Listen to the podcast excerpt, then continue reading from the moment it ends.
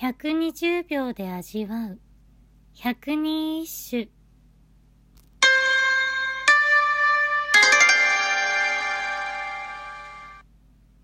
第2番。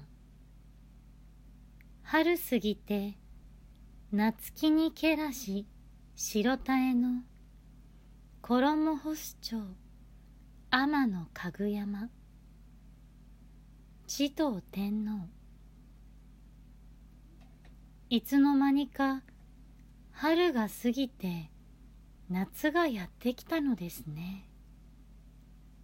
夏になると干すという真っ白な衣がはためいていますからあの天から落ちてきたという天の家具山に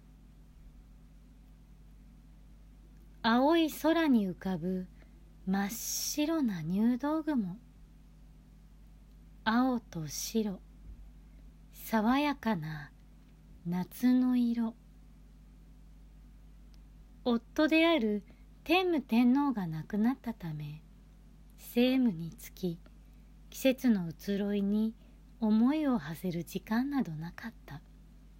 持統天皇の目に飛び込んできた青と白のコントラスト。